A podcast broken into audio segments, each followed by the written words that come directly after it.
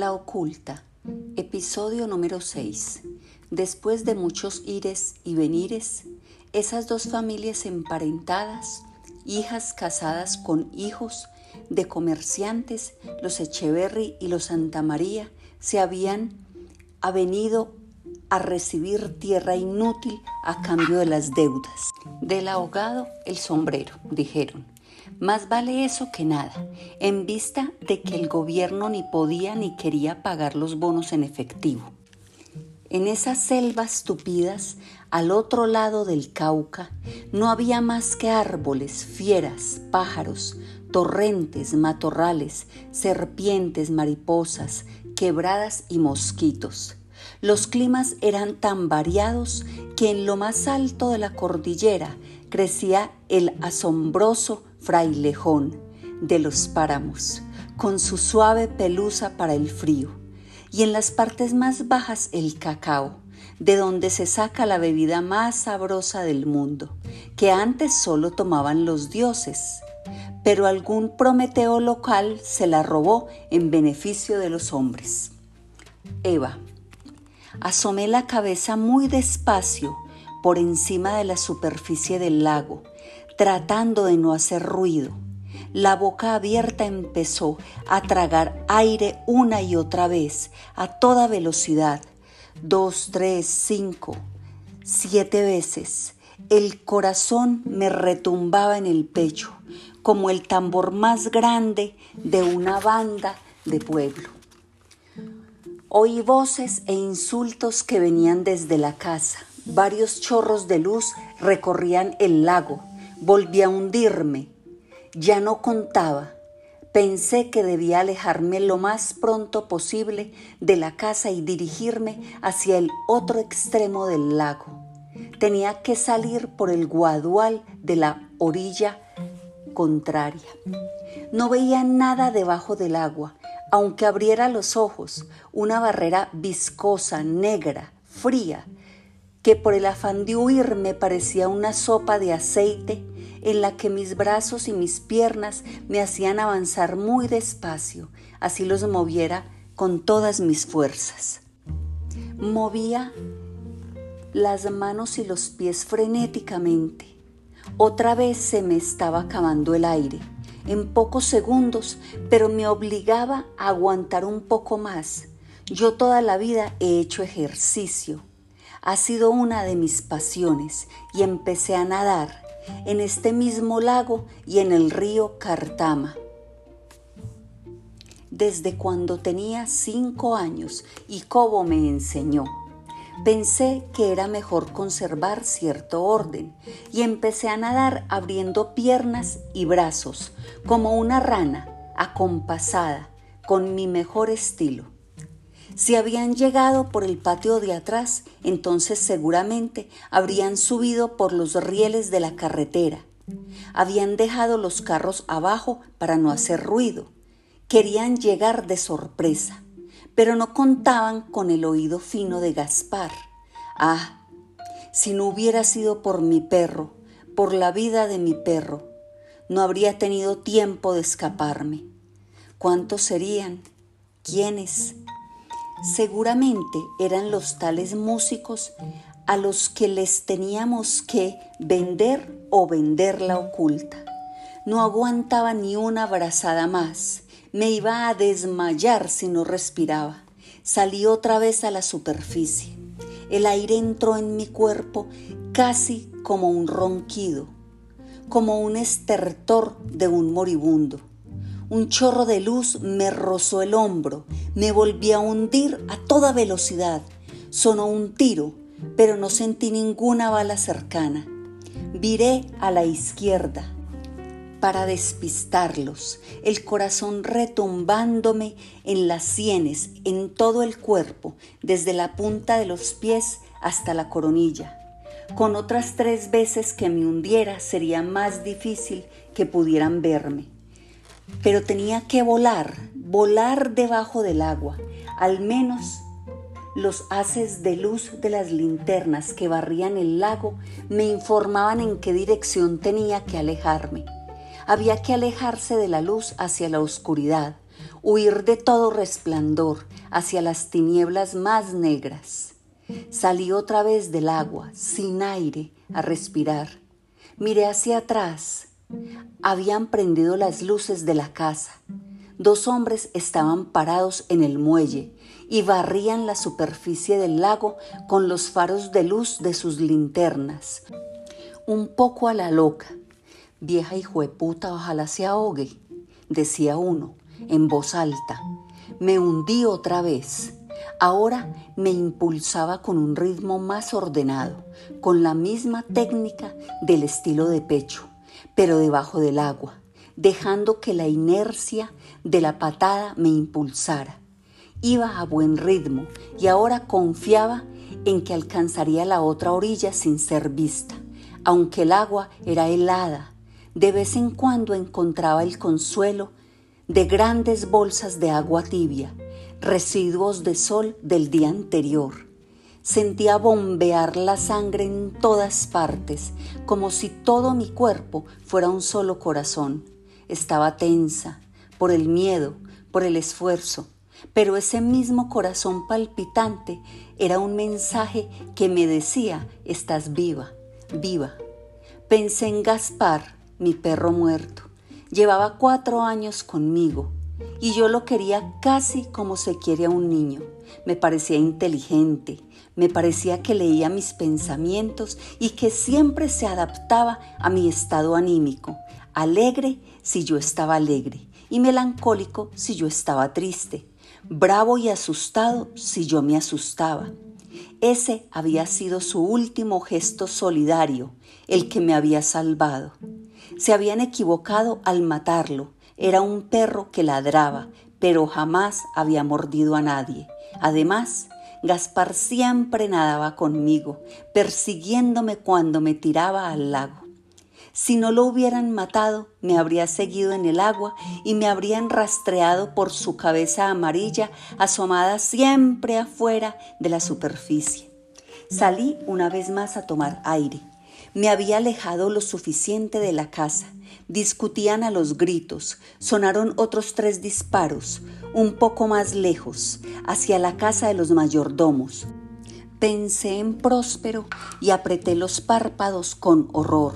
Empecé a nadar con fuerza pero despacio, sin hacer ruido, ni sacar los pies o los brazos del agua, sin levantar burbujas, tratando de no dejar ninguna estela, como nadan las tortugas, casi imperceptibles, con la cabeza a ras del agua, asomando la boca un instante para respirar los chorros desordenados de las linternas llegaban ya muy débiles hasta la parte por donde yo nadaba, cada vez más lejos de la casa y más cerca de la maleza y los guaduales de la otra orilla.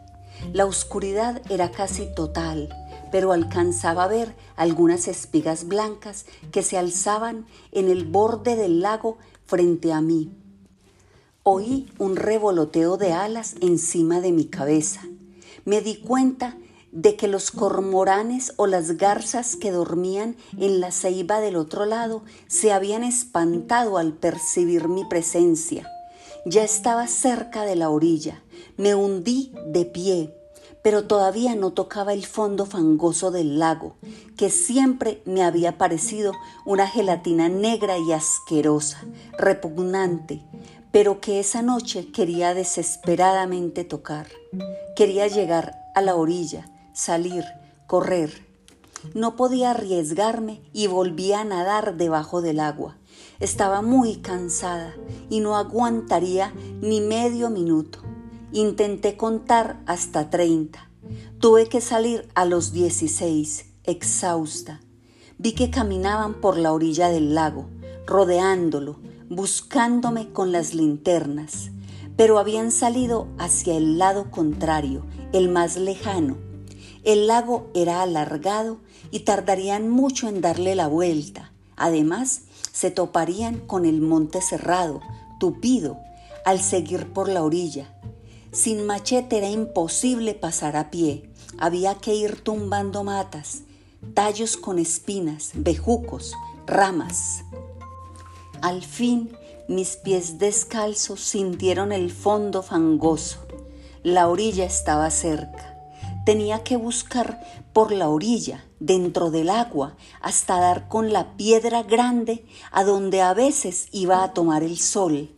De allí salía un sendero entre el guadual que me sacaría hasta la carretera destapada que sube a Casablanca, la finca de los primos. Los primos no estaban, no habían vuelto hacía meses, por precaución, pero estaría Rubiel, el mayordomo. Le podía pedir que me escondiera allá o algo. Encontré la gran piedra redonda, alta. La fui rodeando me encaramé en ella por un lado y salí al otro lado. Ya en tierra firme, tiritaba de frío, temblaba de miedo, respiraba ansiosa. Los gritos y las voces eran ya muy lejanos.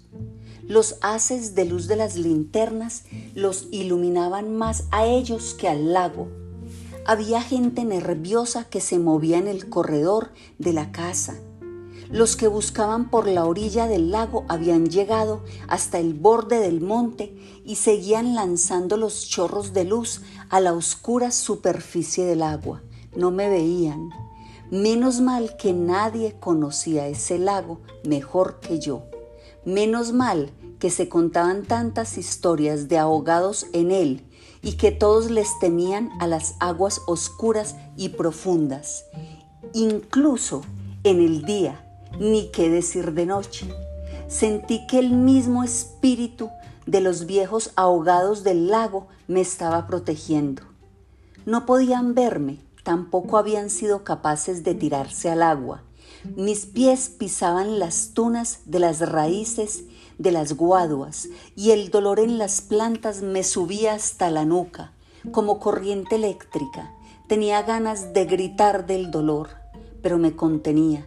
Las ramas y tunas me rasgaban la camiseta mojada, las espinas me cortaban los brazos y la pelusa de las hojas me lijaba las piernas desnudas. Llegué hasta el alambrado y pasé por debajo. Una púa más me rompió la blusa, en la mitad de la espalda. Pero de esto no me di cuenta hasta mucho después. Llegué a la carretera y empecé a correr loma arriba. Antonio, los dueños de las montañas del suroeste en realidad ni siquiera sabían qué hacer con ellas. Estaban encartados con esas tierras enormes y vacías a las que no se les podía sacar ningún provecho. Primero buscaron minas y salados sin ningún éxito pues en esas breñas no parecía haber oro en abundancia, ni plata, ni sal, ni carbón. Tampoco se encontraron huacas de indios que tuvieran mucho valor, ya que en las tumbas lo único que se hallaba eran cuencos y ollas de barro cocido. Sin ningún tesoro metálico, salvo de vez en cuando algún ídolo pequeño que de oro no podía ser uno que otro guaquero al parecer había encontrado piezas de tumbago, pero seguramente las había fundido por su cuenta y sin contarle a nadie para sacar el poco oro que había en la aleación. En cuanto a los cuencos de cerámica y los ídolos de barro, carecían de la belleza y misterio de las otras culturas indígenas y además en esos años casi nadie les daba el valor que tenían y los sepulcros indígenas se profanaban sin ninguna consideración, más bien los rompían como si fueran cosas del diablo que podían traer desgracias y maldiciones a los saqueadores de tumbas que era lo que se decía de esos ídolos, que estaban ahí para proteger el descanso eterno de los huesos de los muertos al lado de sus pocos tesoros enterrados. A veces, sobre la piel de las rocas de las cañadas se hallaban misteriosas inscripciones, últimos rastros de una inteligencia arrasada por los blancos y finalmente borrada por el sol, la lluvia y la intemperie. La madera de los montes tampoco se podía sacar, porque no había carreteras para transportarla y los caminos eran muy difíciles de hacer, por ser toda la tierra muy quebrada, de montañas abruptas, casi impenetrables, de lluvias torrenciales buena parte del año y de ríos turbulentos llenos de piedras imposibles de navegar.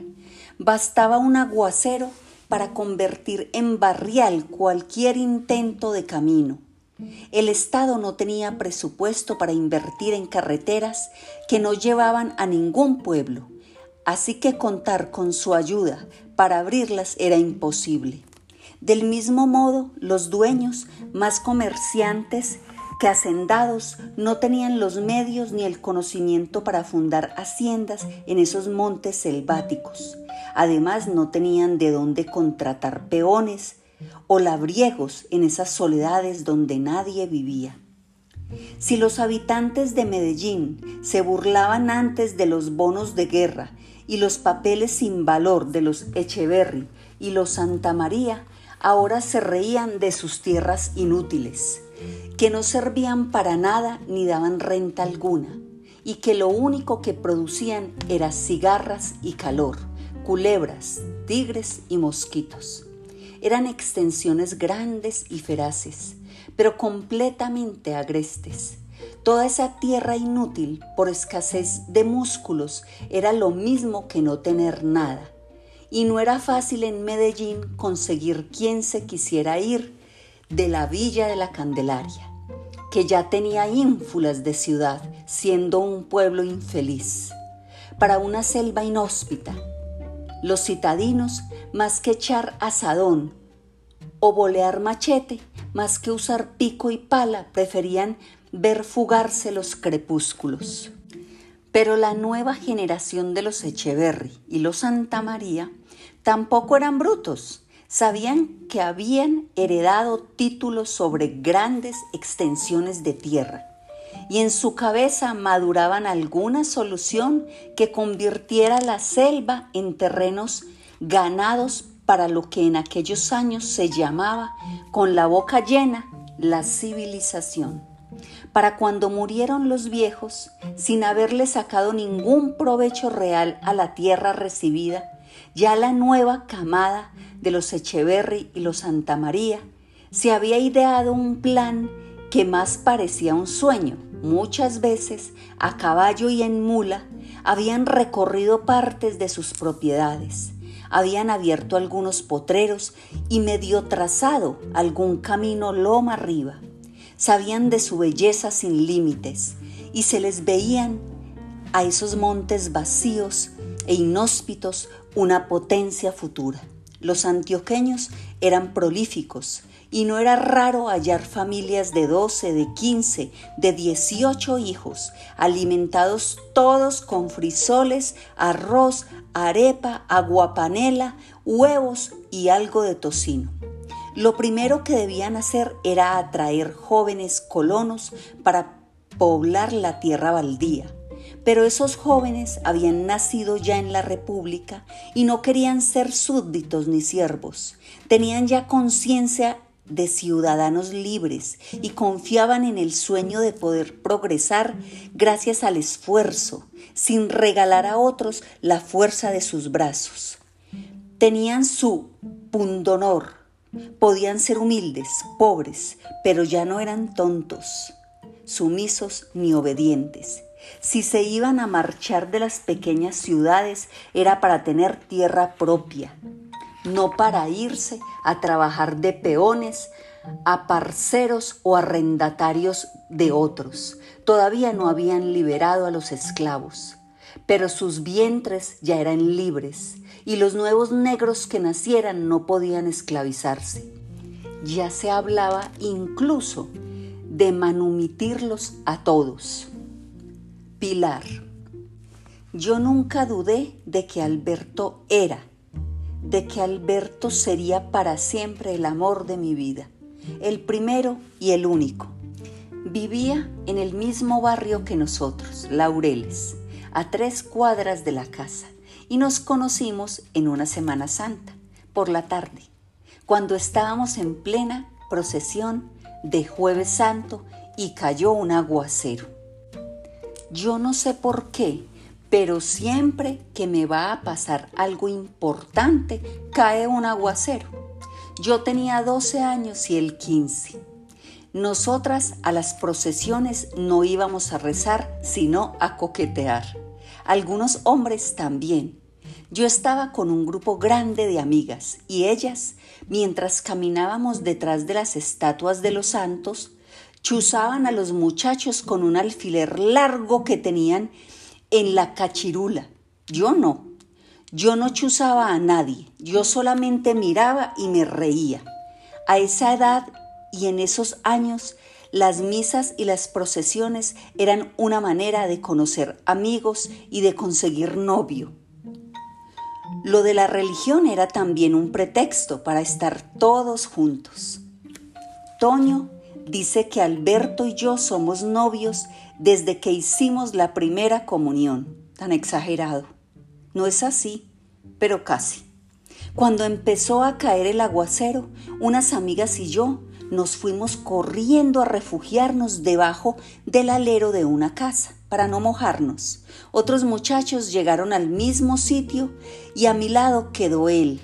Yo no sabía cómo se llamaba, pero lo miré de arriba a abajo. Aunque éramos vecinos, hasta ese día no lo había visto nunca. Era hermoso, alto, fornido, de esos muchachos que juegan fútbol y montan en bicicleta y hacen ejercicio. Estaba vestido de saco y corbata, que era lo que se usaba. Todavía me parece verlo. El vestido era gris y se notaba que era muy fuerte porque se le forraban los músculos de los hombros y de los brazos. Tenía un copete divino, como de un rubio discreto quemado era un copete alto, llamativo, estilo Elvis Presley. Lo más normal era estrenar ropa en Semana Santa. Pero yo no tenía vestido nuevo esa vez y además se me había mojado con el aguacero. Como mi mamá no estaba, yo me había puesto un vestido blanco con bordes rojos, que no era adecuado para una procesión, pues no era muy discreto que digamos y menos mojado. Pero él, ese muchacho, no me estaba mirando. Miraba al frente, distraído, como pensando en el agua, ni me determinaba. Yo, en cambio, no le quitaba el ojo de encima, como quien mira una escultura en un museo. Le pregunté pasito en la oreja a la que estaba a mi lado, a Livia Henao. ¿Quién es este? ¿quién es este? Me voy a morir. Ella me dijo, no, mi hija, se llama Alberto Gil, pero ni sueñe con él, que ni la Mona Díaz se lo ha podido conquistar. La Mona Díaz era la más alta, la más atractiva, la más bonita del barrio. Livia insistió. Eso es imposible. Imposible le dije yo alzando las cejas, pues me voy a casar con él. Cuando se acabó la procesión después del aguacero, yo quedé horrible. Me había maquillado sin permiso de mi papá y mi mamá, que no estaban, y tenía pestañina regada por toda la cara, unos chorros negros que rodaban hasta el vestido blanco, como esas vírgenes que lloran a los pies de la cruz. Ese muchacho se había ido y yo no sabía para dónde. Pensé que seguramente se había ido para el múltiple, que era la única heladería del barrio y a donde siempre íbamos los jóvenes. Yo convencí a mis amigas de que fuéramos a el múltiple. Como no teníamos casi plata, entre todas juntamos monedas para comprar un solo cono y compartirlo. Entré al múltiple y lo vi sentado, con el pelo mojado, pero no mucho, y con la ropa seca. Lo miré desafiante y le hablé. Eso no se usaba, hablarle a alguien que uno no conocía, pero me atreví a hablarle. ¡Eh! Descarado, mire yo cómo estoy. toda mojada y usted ni siquiera me prestó su saco para taparme. No me contestó nada, claro. Me miró sonriente, tímido. Al otro día volví a verlo en la iglesia visitando monumentos. Era lo que se usaba el Viernes Santo por la mañana, visitar monumentos. Él había ido a muchas otras iglesias, pero yo lo vi en dos, en Santa Teresita y en la iglesia del Colegio de las Belemitas. Lo perseguía, trataba de adivinar a dónde iba. Al menos ya me miraba y yo lo miraba de lejos. No podíamos hablarnos porque todavía no nos habían presentado. Al terminar Semana Santa, al cuarto día de la semana de Pascua, Pompi, un amigo de él, me lo presentó. Cada vez que veo a Pompi, todavía hoy se lo agradezco. Pompi, vos tan querido, presentarme este ángel. Y Alberto se me declaró poco después, un 7 de mayo. Yo estaba feliz y muerta por dentro, pero por fuera fingía indiferencia. Era lo que se usaba. Y no le dije que sí ahí mismo, como hubiera querido, sino que le dije que lo tenía que pensar, que me dejara pensarlo hasta el otro día. Esa noche casi no duermo, muerta de miedo de que se le olvidara la propuesta y no volviera a preguntarme. Pero volvió al otro día para ir a misa. Y fuimos a misa de siete. A la salida me preguntó, ¿qué pensaste? y yo le dije que sí. Alberto tenía una lambreta y cuando pasaba frente a mi casa pitaba. Yo me asomaba a la ventana y lo veía pasar, el corazón a mil. Qué dicha cuando lo veía pasar pitando y alzando una mano. Un poquito después, el Día de la Madre, que es el segundo domingo de mayo, me llevó serenata. Nos despertó la música en la casa y Cobo me preguntó, pasito, mi reina, ¿y no estás muy chiquita para que te traigan serenata? Y yo le contesté, ay, yo no sé, papi, pero estoy feliz. Entonces él me dijo, eso es lo importante. En la tercera canción yo prendí la luz un instante, que era la señal para que se diera cuenta de que estaba despierta, oyendo la música. Ahí mismo la apagué y abrí un pedacito de la persiana para verlo un segundo. Todavía me acuerdo de la tarjetica que me echó por debajo de la puerta. No la había escrito él, sino el hermano mayor, Rodrigo, que tenía mejor letra y sabía hacer rimas. Eres el centro que mi vida tiene Nadie podrá vencer esta pasión. El dolor que te amarga a mí me ofende. Lejos de ti mi alma nada siente. Dios hizo para ti mi corazón y había firmado sin poner siquiera el nombre completo. Firmó así, A-L-B-T-O